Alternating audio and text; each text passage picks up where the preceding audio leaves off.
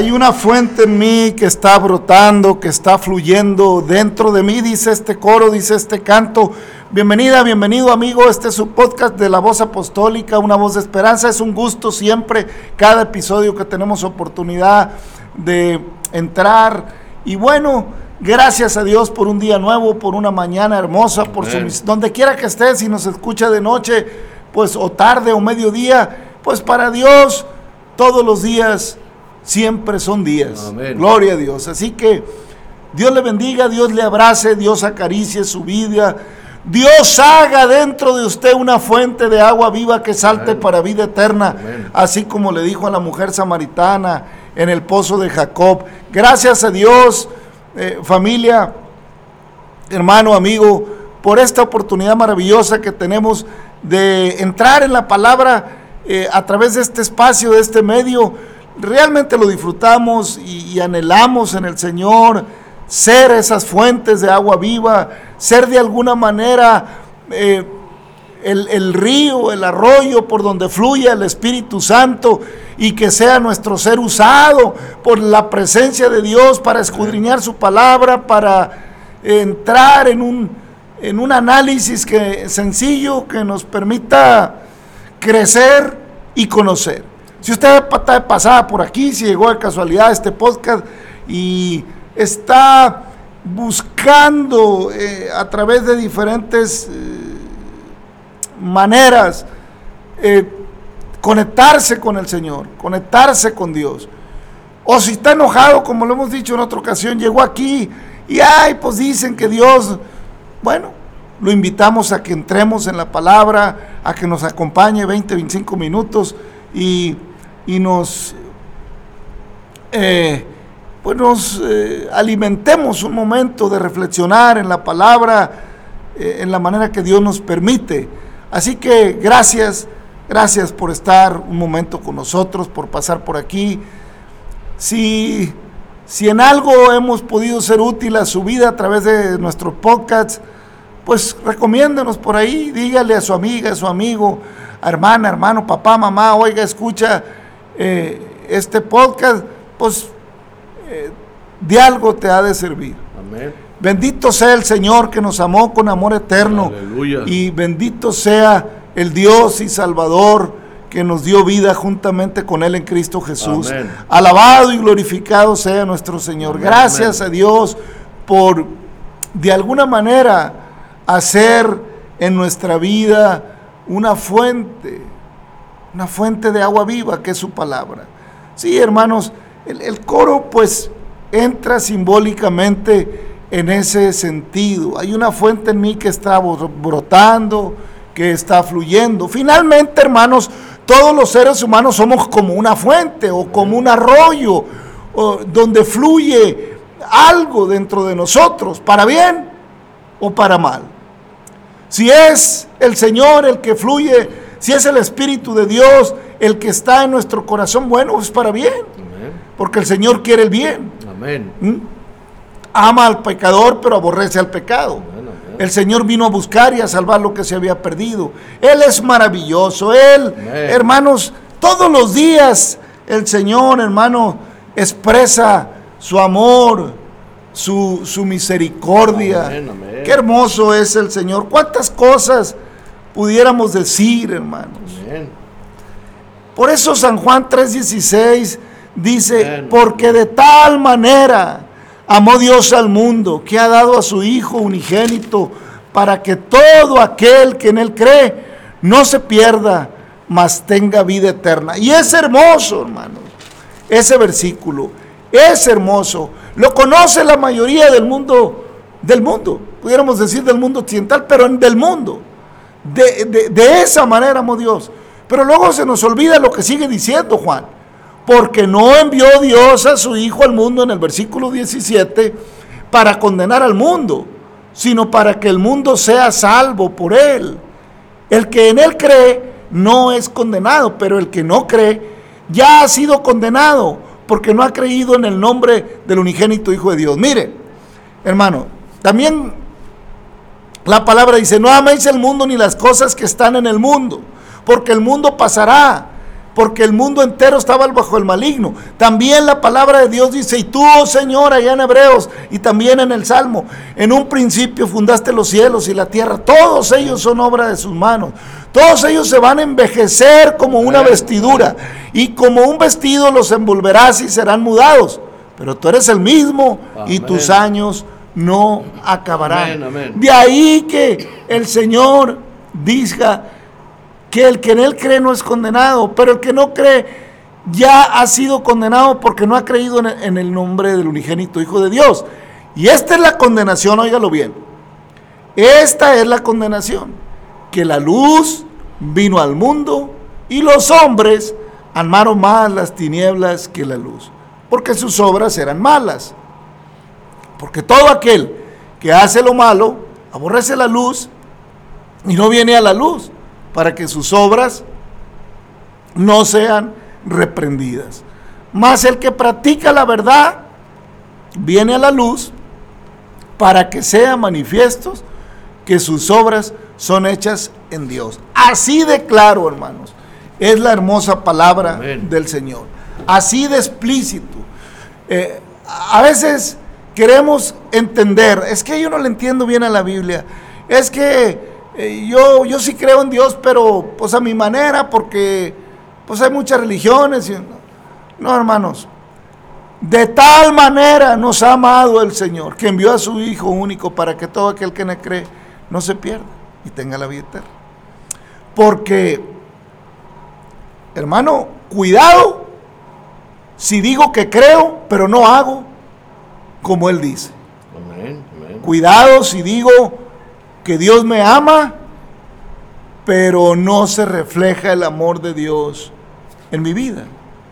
Cuidado si digo que oro mucho, que voy a tal templo, a tal iglesia, que voy, que camino, que hago, que, pago mandas a Dios porque lo amo mucho. Cuidado si el amor de Dios no está en mi vida. Lo único que estoy haciendo, hermano, familia, es acarreando condenación sobre mi vida. Amén, amén. Porque los hombres, dice la palabra que hemos leído, no quieren venir a la luz porque sus obras están hechas en lo oscurito. Allá andan en lo oscurito. Allá. Por eso prefieren andar de lejecitos con Dios. No, mejor mira Señor, no entres a mi corazón.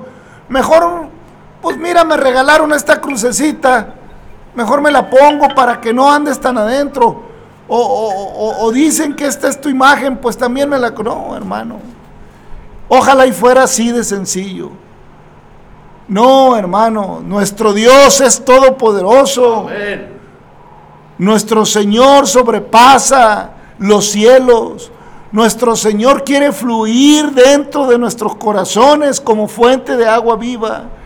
No se trata de adorar como yo diga. No se trata de buscar una simbología o imagen, porque está condenado, hermanos. Lo, dice la palabra, ya lo dijimos en los primeros episodios que hemos grabado. Lo dicen los mandamientos.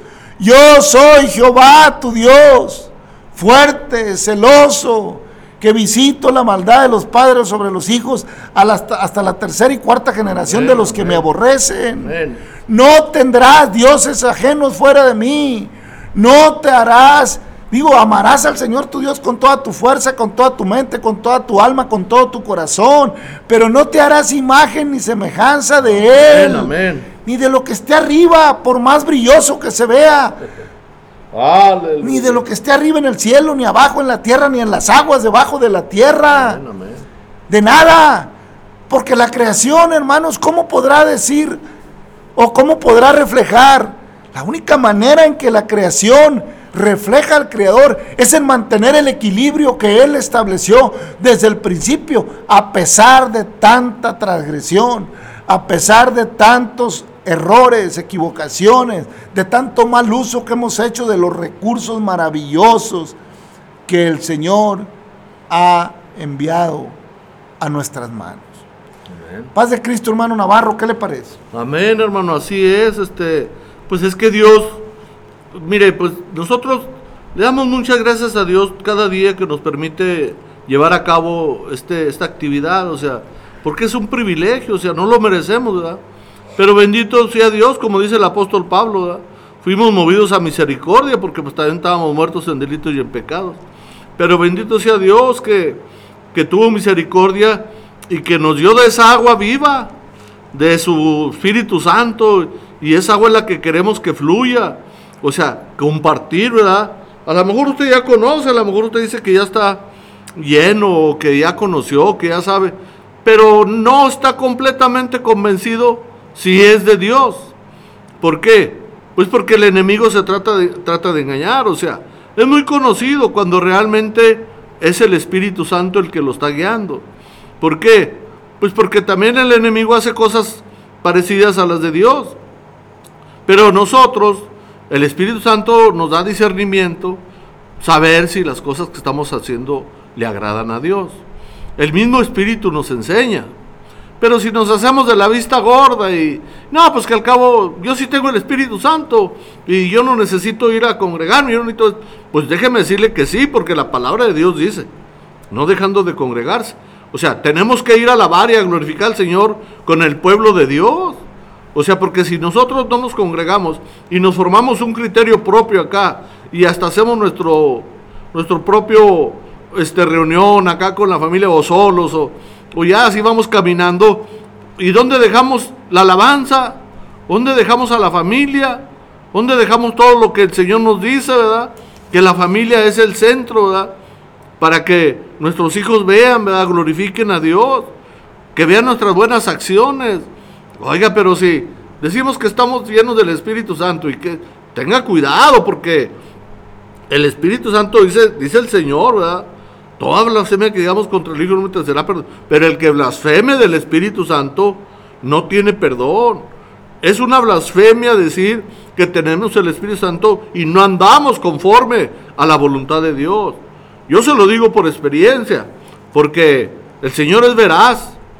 Yo sé que cuando me viene algo a mi mente, a mi corazón, y ya el Señor ya me dio su Espíritu, discúlpeme, pero yo reprendo al enemigo en el nombre de Jesucristo. Le digo, vete Satanás, así como dijo el Señor, ¿verdad? ¿Por qué? Pues porque el mismo Espíritu Santo nos hace, nos prende las luces, ¿verdad? De que, hey, aguas. Pero si usted se hace la vista gorda, déjeme decirle, el Señor todo, todo lo está viendo. Ni crea que va a decir, ah, no, pues sí se le pasó a él. No, por eso el Señor nos da de su Espíritu Santo. El Señor es Espíritu. Y Él quiere que todos nosotros pues, tengamos ese, esa presencia, porque el enemigo anda como un león rugiente, buscando a quien devorar. Pero bendito sea el Señor que nos dio por su gracia de su Espíritu Santo, hermano. Amén, hermanos. Amén. Bendito sea nuestro Señor. Mire, hermano, la palabra está lleno está lleno de, testimonio de la importancia que es adorar a Dios correctamente. El Salmo 92 dice, bueno es alabarte, oh Jehová, y cantar salmos a tu nombre, oh Altísimo. Anunciar por la mañana tu misericordia y tu fidelidad de noche, cada noche. En el decacordio y en el salterio, en tono suave, con el arpa Por cuanto me has alegrado, oh Jehová, con tus obras, en las obras de tus manos me gozo. Cuán grandes son tus obras, oh Jehová, muy profundos son tus pensamientos.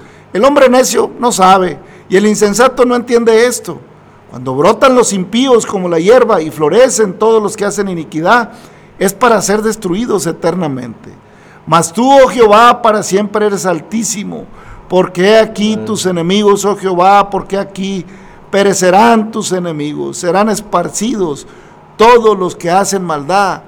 Pero tú aumentas mis fuerzas como las del búfalo. Seré ungido con aceite fresco. Mirarán mis ojos sobre mis enemigos, oirán mis oídos de los que se levantaron contra mí, de los malignos. El justo florecerá como la palmera, crecerá como cedro en el Líbano, plantados en la casa de Jehová, en los atrios de nuestro Dios, florecerán, aunque en la vejez fructif- y aún en la vejez fructificarán, estarán vigorosos y verdes, para anunciar que Jehová mi fortaleza es recto y que en él no hay injusticia. Amén. Jehová reina, se vistió de magnificencia, Jehová se vistió, se ciñó de poder, dice el Salmo 93. Afirmó también el mundo y no se moverá. Firme es su trono, desde entonces tú eres eternamente. Alzaron los ríos, oh Jehová, los ríos alzaron su sonido. Alzaron los ríos sus ondas. Jehová en las alturas es más poderoso que el estruendo de las muchas aguas, más que recias ondas del mar. Tus testimonios tus testimonios son muy firmes. La santidad conviene a tu casa, oh Jehová, Amén. por los siglos y para siempre. Amén. Hemos leído dos salmos, hermano, eh, maravillosos. Fíjese Aleluya. la importancia. Leímos a Juan que dice que el que no cree en su nombre, hermano, pues tristemente, hermanos, si no creemos en el Señor, si no le damos la gloria, si no reconocemos al Señor, estamos en riesgo. Amén. Es cierto que nos han enseñado, eh, hermanos, a través de las edades, una manera muy suave, una manera muy banal de buscar a Dios. Se nos ha enseñado a buscar a Dios a lo ligero, así, sin, así como que hago lo que quiero y luego pues busco a Dios, así como que a través de ritos, hermanos. Dios no es un Dios de. Amén, amén. Es un Dios, hermanos, de ofrenda. Es un Dios de, de- de- de gloria, de honra. Es un Dios al que se le adora con ofrenda, con holocausto en el tiempo antiguo, como vamos leyendo en el libro de números. Pero todo está conectado, hermanos. Todo lo que Dios estableció para Israel en aquel, en aquel tiempo y que el pueblo por un tiempo obedecía, por tiempo no, y tuvo sus fracasos. Era figura, hermanos, para que toda la humanidad entendiéramos y miráramos eh, eh, en lo que Dios hizo con Israel, el ejemplo de lo que Dios es, para que en este tiempo no hubiera duda, hermanos, para que manifestado el unigénito Hijo de Dios, que fue hasta la muerte, muerte de cruz, y al tercer día resucitó y nos dio vida juntamente con Él, entendiésemos esa tal manera, de tal manera, una manera a veces inexplicable nos ha amado el Amén, Señor, Amén, para que todo aquel que en Él cree no se pierda, mas tenga la vida eterna. Pero qué triste, hermanos, cuando amamos más las tinieblas que la luz. Qué triste es cuando no queremos venir a la palabra y a Dios porque mis obras están hechas en lo oscuro, allá en lo escondidito. Es que no puedo acercarme mucho a Dios porque como yo tengo mi amante desde hace años, pero tengo a mi esposa y a mis hijos. Y yo amo mucho a mi esposa, pero también pues a mi amante ya no la puedo dejar porque ya también tengo hijos con ella. Y todo está en lo oscuro y no quiero. Y aunque arde mi corazón, y aunque, aunque re- la palabra cuando la escucho me, me- me conmueve, no me atrevo a dar un paso de obediencia. No me atrevo a reconocer que he fallado. No me atrevo a decirle a mi amante, pues hemos vivido una vida así, y ciertamente te quiero y creamos vínculos, pero pues en aquel día no me voy a poder justificar delante de Dios. Amén, amén. Y aunque duela, hermanos, hay que establecer un orden en la vida. Porque Dios es un Dios de orden. Amén. Mire lo que pasa con Israel, hermanos. Estamos allá en números ya capítulo 9 avanzando. Acuérdense que se terminó eh, eh, el tabernáculo, se ungieron a los príncipes, a los primogénitos de Leví. Y ya, hermanos, Dios establece el orden del sacrificio y del ministerio que se tenía que estar dando cada día en el tabernáculo del Señor. Y, y limpió y santificó a, a la tribu de Leví, a los, a los que fueron presentados, para que continuamente por, por, por, por mucho tiempo, 25 años si mal no recuerdo, estuvieran eh, delante de Él ofreciendo los sacrificios del pueblo, amén. Porque así, así lo estableció, hermanos, el Señor. Todos los, levi- los levitas que eran de 25 años hacia arriba tenían que estar delante eh, del tabernáculo ofreciendo los sacrificios que el pueblo llevaba para holocausto, para ofrenda, para olor grato, para expiación, para ofrendas de paz. Todos los, los rituales eh, establecidos por Dios para que la gloria de Dios se siguiera manifestando. Amén. Y todo esto, hermanos, que estableció el Señor a Israel, era para ver el Señor en el pueblo la obediencia, porque eran los tiempos. Era un pueblo nómada que había salido de Egipto después de una larga estancia. ¿Por qué cree que, bueno, hermanos, eh, no soy teólogo, pero, pero me pongo a pensar yo, ¿por qué Dios le establecería? Esto es, esto es algo que yo eh, de manera, le digo yo en lo personal, no es que lo diga la Biblia, pero ¿por qué cree que Dios, pero estoy seguro que los teólogos también se ponen a pensar y a investigar, ¿por qué establecer el Señor a, Israel eh, un orden de rituales de esa manera? Hermanos, yo pienso en lo personal que estaba muy mal acostumbrado Israel. Venía de Egipto, hermano. Venía de 400 años o más en Egipto y muchos de esos años se adecuó Israel a la religión egipcia. Se adecuó Israel a las costumbres religiosas egipcias. Por lo tanto, tenían una manera de hacer las cosas que si Dios no se las transformaba, iban a estar volviendo otra vez la burra al trigo, dice el dicho. Iban a estar otra vez cometiendo los mismos errores, hermano. Por eso Dios le dice, no, no es como en Egipto, es como yo te establezco. A mí me vas a... Mira, a lo mejor en Egipto ofre- ofrecían los primogénitos en rituales, yo no lo sé, hermano. No soy un experto en las antigüedades egipcias, pero de que las hacían, la Biblia nos da testimonio. Cuando estudiamos la cultura egipcia, tal vez nos vamos a dar cuenta de que muchas cosas que el pueblo hacía eran, eran contra lo que Dios estableció. hermano. Amén, amén. Eran contra el, era contra propósito. Entonces, Dios los llama, hermanos, a, un, a una manera de presentarse, porque estaban acostumbrados a presentarse a las deidades egipcias, con todos los rituales que en Egipto había, la adoración a los toros. Eh, eh, no olvidemos que Egipto, hermanos, hacía dioses hasta de los escarabajos. A todos los animales les daba un simbolismo. Y Dios le dice a Israel, no, no, no, no, no, no. Eso se acabó. Yo soy el que te saqué con mano fuerte. No te vas a hacer imagen ni semejanza. Ya les dio los mandamientos. Ya les estableció con claridad que Él no tiene semejanza ni a sol, ni a luna, ni a becerro, ni a escarabajo, ni a cobra, ni a toro, ni a tigre, ni a león, ni a lince, ni a nada. Él es el Todopoderoso, el Eterno, el bendito Salvador. Él es el bendito, Él es el. Eterno, Él es el que es. Yo soy el que soy, dice el Señor. Él es el Todopoderoso. Él es. Mire, hermano, yo estoy muy limitado. Nosotros estamos muy para entender las profundidades de Dios. Así que lo que tengo es esta palabra preciosa, santa, amén. Que, que me fascina. Y al Espíritu Santo, a la porción Amén, preciosa del Espíritu Santo que Dios pone en mí y que quiere poner en usted, si usted quiere.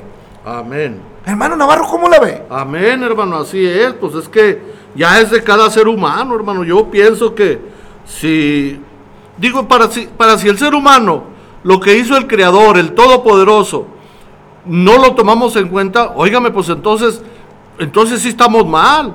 Porque pues vamos a caer en las personas que dicen que venimos del mono, la sangre de Cristo. Pues si nosotros sabemos claramente que hay un creador y que hay un Señor que hizo todo lo posible y lo está haciendo. Y no porque no pueda cambiar nuestros corazones, pero Él quiere que sea de corazón sincero la entrega. Pues es que le dio desde un principio al hombre la libertad de escoger. Tú escoges. Ahí dice en Deuteronomio. He aquí yo pongo delante de ti el bien y el mal. Óigame, el hombre no puede ir caminando. Es como dice de la fuente de agua viva. O sea, no puede salir agua amarga y agua dulce. O sale lo dulce o sale lo amargo.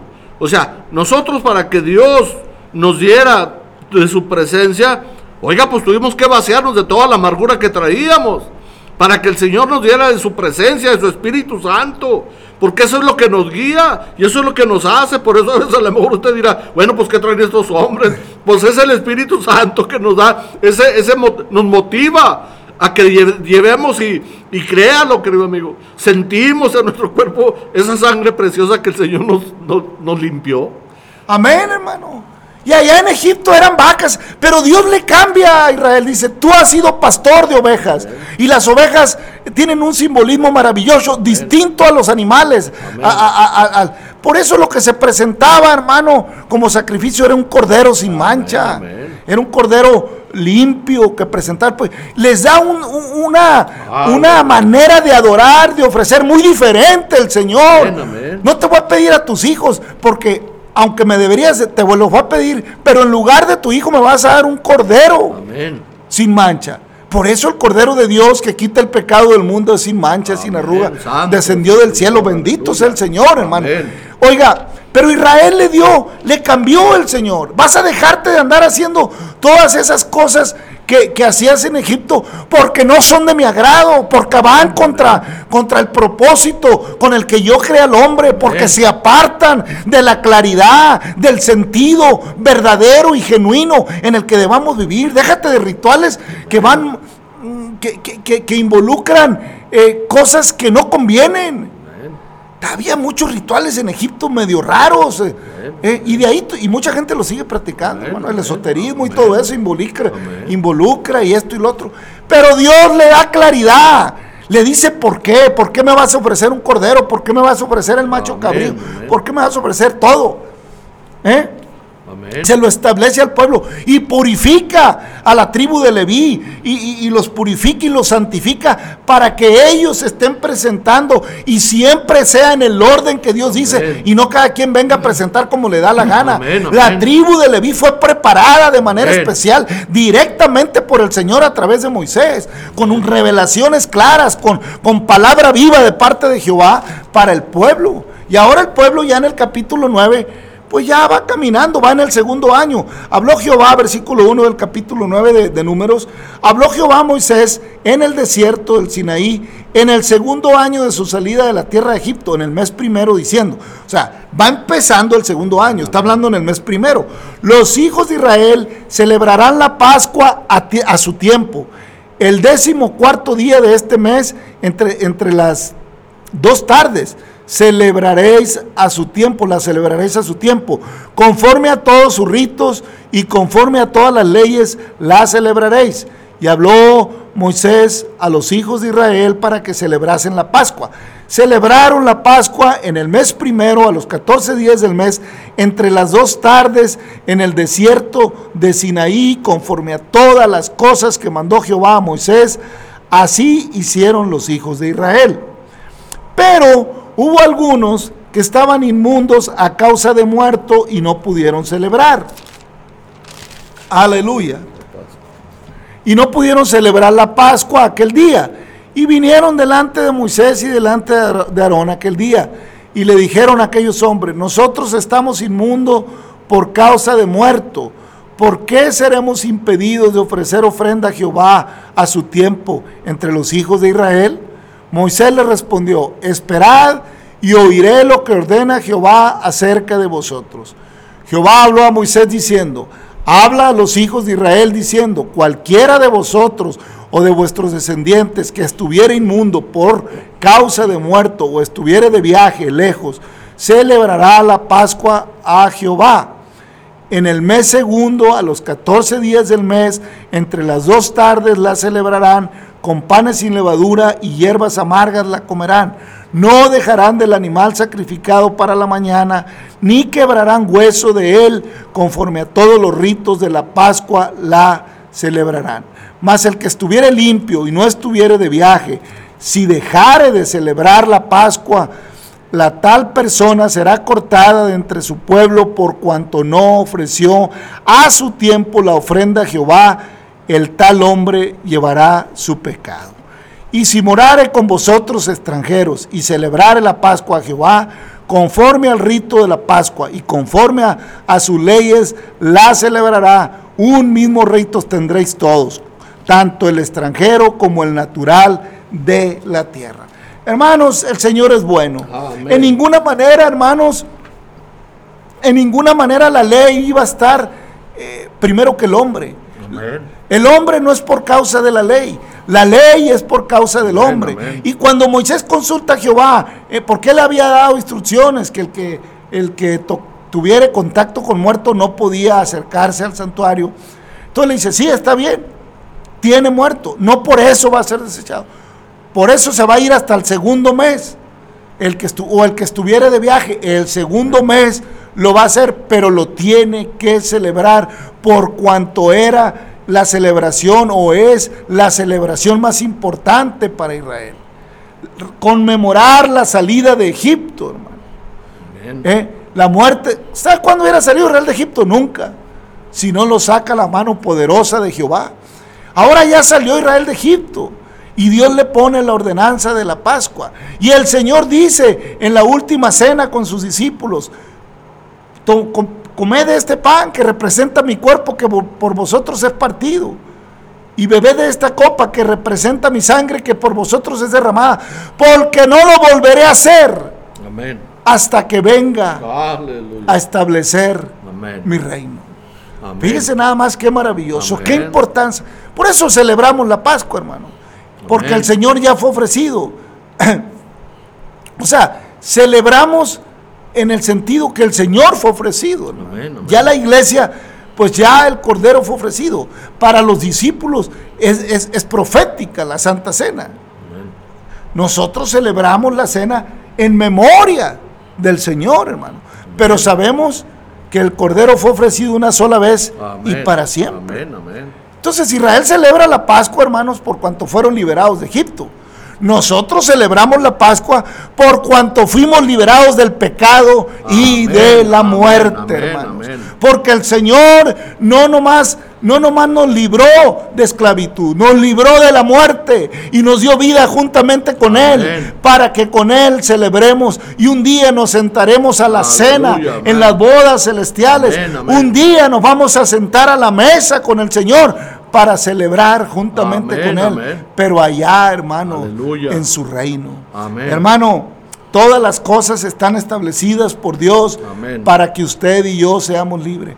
También el extranjero que quería celebrar la Pascua con el pueblo lo podía hacer y también alcanzaba la misericordia del Señor. Así como hoy en día también nosotros que no éramos pueblo en otro tiempo, ahora nos ha alcanzado la gracia, la misericordia Amén, de amén. Cristo y la sangre del Cordero también nos ha librado de la muerte amén. con la que murieron los primogénitos de Egipto. También a nosotros los ha librado, pero hay de aquel hermano que sabiendo hacer lo bueno no lo hace, dice la Biblia. Hay de aquel que no celebre la Pascua entre los judíos por inmundo o por andar en nuestras cosas. Es un compromiso. También nosotros, hermanos, cada día tenemos el compromiso de celebrar en nuestro corazón la liberación del Amén. pecado y de la muerte. ¿Cómo? Amén. Pues andando en obediencia, andando en su palabra, andando redimiendo el tiempo, conteniéndonos de hacer, de hacer como nuestras concupiscencias quieren,